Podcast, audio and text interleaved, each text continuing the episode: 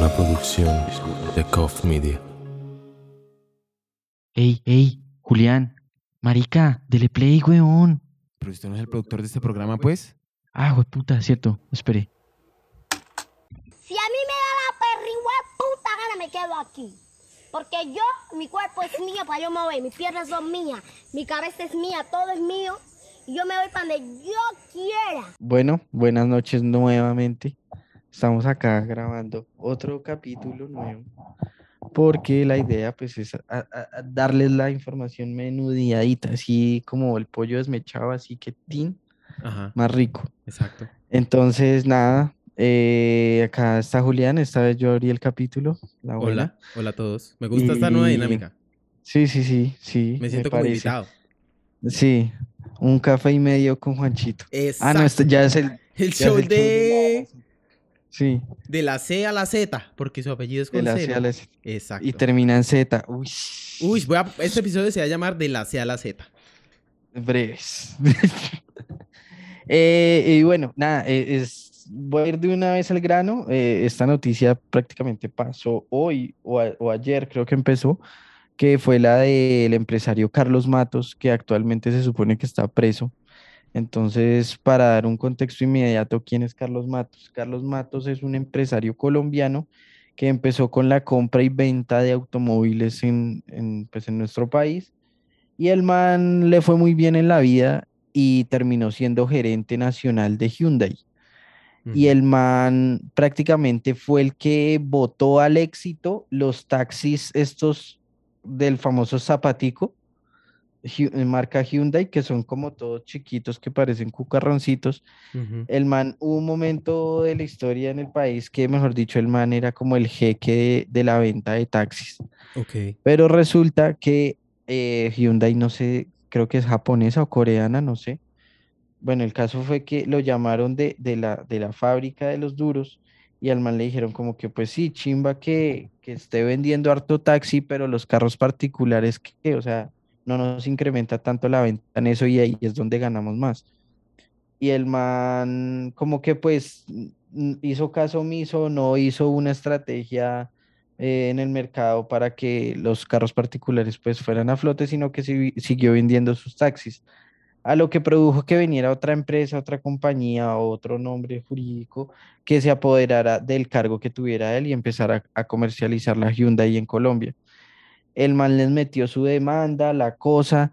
El caso fue que el man se vio implicado en, en, espere, voy a buscar bien la noticia para no, no, no generar. Me encanta el fact-checking, exacto. Vamos, Sí, sí, sí, exacto. sí. Vinimos Porque en es que a- 2022, exacto. Ay- Ayer la, ayer la leí, pero, o sea, la leí así como una vez y pues a uno se le olvida, ¿sí pilla? Sí, sí. Vea, Carlos Matos y por qué fue encarcelado. Bueno, les hice un- un- una pequeña introducción ahí, que era lo que mejor me acordaba. Y acá dice, bueno, voy a leer desde que le quitaron como el poder de vender los Hyundai en Colombia. Ajá. Entonces dice, "Ma- Matos no se pudo recuperar de golpe, pues luego de que le fuera arrebatada la representación de Hyundai, los coreanos decidieron cederla a la empresa Neocorp, la cual hacía parte del grupo empresario ecuatoriano El Juri, que también es propietario de Metro Kia, distribuidor oficial de carros Kia en Colombia. Esta situación no era nada alentadora para los negocios de Matos, pues eso significa que Metro Kia se quedaría con el 82% del mercado de los taxis. Finalmente, Matos decidió demandar a Ne- Neocorp y solicitó representación, la representación de vuelta. Salió exitoso del problema, pues el juez Reinaldo Huertas, que llevaba el caso, ordenó a Neocorp dejar de vender automóviles Hyundai en el país. Al, a los empresarios del grupo El Juri les pareció extraño cómo se había llevado el proceso. Según el diario Criterio, en 2016, el periodista Daniel Coronel reveló que Huertas había comprado de contado un carro Hyundai de 72 millones de pesos un día después de ratificar la decisión que beneficiaría a Matos. Coronel aseguró que le parecía extraño que el jurista comprara un carro tan caro de contado si tenía deudas por 277 millones de pesos y pagaba cuotas mensuales de 5 millones. Excelente La periodismo. fiscalía, La fiscalía decidió iniciar investigaciones y en 2018 capturó al primer implicado del caso, un ingeniero que presuntamente alteró el sistema de reparto de procesos para que el caso Hyundai fuera asignado al juez Huertas. Más tarde, según el mismo diario, el ente descubrió que ese jurista recibió 2.500 millones de pesos para favorecer a Matos en el juicio. La fiscalía aseguró que Huertas y otros funcionarios de esta rama se reunieron en el apartamento de Matos para concretar los pagos. Finalmente, el empresario fue imputado en 2018 por los delitos de cohecho, utilización ilícita de redes de comunicaciones, acceso abusivo a, un sistema informativo y daño en el sistema informático. Se encontraba residiendo en España, por ello se emitió una circular roja de la Interpol. En febrero de 2021, Matos fue extraditado a Colombia y actualmente se encuentra, se encuentra esperando llegar a un, pre, a un preacuerdo con la fiscalía por su condena, que podría ser de unos 56 meses. Entonces, ¿a qué lleva todo esto?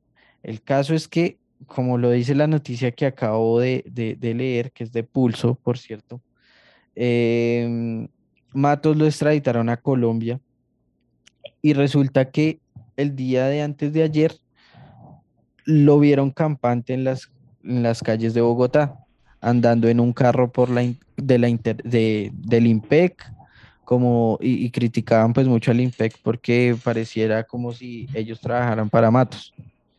El man se baja del carro, eh, se reúne con varias personas, entra a un edificio y curiosamente en este edificio estaba Iván Cancino Ujú.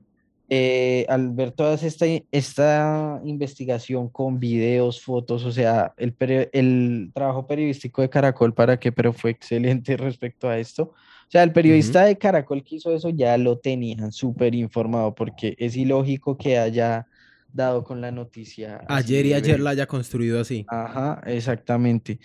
Y, y nada, in- eh, este man de Blue Radio, el cuñado del presidente, ¿cómo es que llama? Eh, Néstor Martínez. Ne- Néstor Martín. no, Néstor- Néstor. Néstor, Morales. Néstor Morales entrevistó a Iván Cancino y el man decía que casualmente se lo encontró en esa oficina, A Matos. Mm, que Matos iba por ven tú. una- unos, unos, unos exámenes médicos y que casualmente lo, lo, lo encontraron ahí. Y, y nada, pues esto se presta para una presunta conspiración corrupta, no se sabe de qué. Y pues además como que revive todo este espíritu de que en Colombia no hay, no hay justicia. Y además en, en, en la cárcel de La Picota, yo me acuerdo que en este documental o serie del Matarife hablaban de un tal Nogalito, donde se reunían los más poderosos que estaban encarcelados y la cosa y tenían privilegios como si no, es, no, no existiera poder en este país. Y justamente todo se dio, coincidió con también lo de Cadena, el abogado Cadena, que recientemente pues fue, el- lo imputaron por casa por cárcel y lo Pero vieron espere, viajando. ese, para dar contexto, Diego Cadena era abogado de Uribe y eh, está, eh, eh, lo que usted dice, como casa por cárcel, por lo de falsos testigos, en todo este Falsos proceso testigos. que tiene Uribe contra Ajá. Iván Cepeda, por este, Daniel Coronel. eh, y, y el testigo Ah. eh, se llama Monsalve, entonces Monsalve, era que Cadena sí. lo visitaba, etcétera, etcétera. El man estaba metido en rollo por eso. Ajá. Y le dieron casa por cárcel y pues lo encontraron en Panamá. Y, y Ah, o curiosa- sea, no, como así, como así, espere, espere, espere. El man le dieron Sí. cárcel por cárcel y ayer lo pillaron en Panamá como... Sí, así sabrosongo con un coco loco. Ah, breve. Sí, y justamente hoy vi una noticia en Twitter que decía que ya lo van a pasar para una cárcel en Colombia. Y yo tuiteé, yo dije prácticamente de la casa al hotel.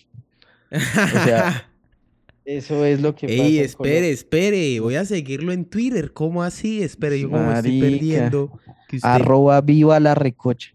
¡Epa la arepa! Ya lo escucharon. Arroba viva, Viva la la- recocha. Alto arroba, Juancho. Sí. Y entonces, Ah, y entonces, básicamente, o sea, esta noticia está como recién salida del horno. Entonces es como una, una crítica, un llamado de atención y, también muy chistoso, muy chistoso, weón, lo que dijo Rodolfo Hernández. Marica, es que, espere, lo voy a poner acá. O sea, al man le pusieron, le, le dijeron que qué opinaba frente a eso y el man con su típica frase que dice así. Una parranda de sinvergüenzas, es una guarida de atracadores, ladrones, meten prostitutas, meten trago, meten de todo, meten cocaína, meten marihuana y no pasa nada. No, ¿y sabe qué debería pasar? Que inviten, weón. O sea, la pasan una chimba, marica. Ay, no, que inviten a. Rodolfo para que le cambie el, el concepto. No, yo estaba leyendo un tweet que usted tuiteó, eso fue, me hizo cagar de la risa, pero usted tuiteó, pero dar like a su tweet. Usted tuiteó una conversación, ¿no? Un man le dice al otro, ¿ya renunció? Ah, no, el jefe le dice al empleado, ¿ya renunció? Sí. Y el empleado le dice, yo no voy a renunciar, écheme. Ah, ¿no va a renunciar? Tú vas a trabajar, hermano. Ey, ¿Eso qué putas? ¿Eso pasó en su obra? Eso, eso pasó. O sea, mis tweets son basados en hechos reales. Yo no me invento nada. weón. O sea, no soy tan chistoso, güey. Ay, Es el no. ambiente en el que uno se cría que es, uy, inspirador. ¿Cómo le va a decir que a trabajar, hermano? Así Ey, es. pero que, o sea, deme contexto. Colombia. Explíqueme, deme contexto. A ver, lo que pasa, en la obra que yo trabajo, el arquitecto, el jefe mío, está mamado del maestro. Porque el Ah. maestro no rinde, el man como que lo hace todo de mala gana y la mierda. Y el caso fue que el, ma- o sea, el maestro le dijo como que, ah, pues écheme, yo no sé qué. Y le dijo, o sea, tuvieron una pelea en el tercer piso. Y como que, ay, pues écheme, que yo no sé qué. El otro, pues váyase, que tin. Y llegó a la oficina, yo estaba sentado en, en mi computador y llegó a la oficina. Y el arquitecto le pregunta a la administrativa como que, oiga, este man ya renunció. ¿Y cómo así que renunció? ¿Qué pasó? Y llega el maestro y le dice, oiga, maestro, al fin sí va a renunciar. Yo no voy a renunciar, écheme. Ah, no va a renunciar, entonces a trabajar, hermano. Y yo, uy, qué tuitazo, güey. Ay, no. Esa es la mejor hijo de puta historia que he escuchado esta semana. Ay, qué gonorrea. Ay, me hizo reír eso mucho, qué? marica. Marica, y eso que no, vea mi primer tweet, o sea, en dos días he hecho varios tweets. Estoy intentando adaptarme. Ser twitstar. Ey, voy a empezar a retuitear. Ese tweet lo voy a retuitear, marica. Esa Su puta madre, qué chapa. Ay. Ay, Ay. bueno, yo creo que eso, ese fue un buen final para la historia de, de Carlos Sí. Mato, Diego Cadena, Carlos, Cadena, Cruz, todo con C, por eso este episodio se va a llamar De la Sí. C a la Z. Ah, entonces, know. esperamos les guste estos episodios así como más popurrí, tin, tin, tin, al acto. Eh, chao a todos. Ah, no, Juancho, despídalo usted porque usted, es el- usted está conduciendo. Eh, Me robé ese eh, bueno, hasta luego y nada, eh, yo creo que antes de irse a acostar, lávense la boca, porque se despiertan con un olor a culo que... ush. A lo bien. Y ya, yo creo que eso es todo. Ah, bueno, yo estoy de acuerdo. Estoy de acuerdo. Sí. Bye, bye.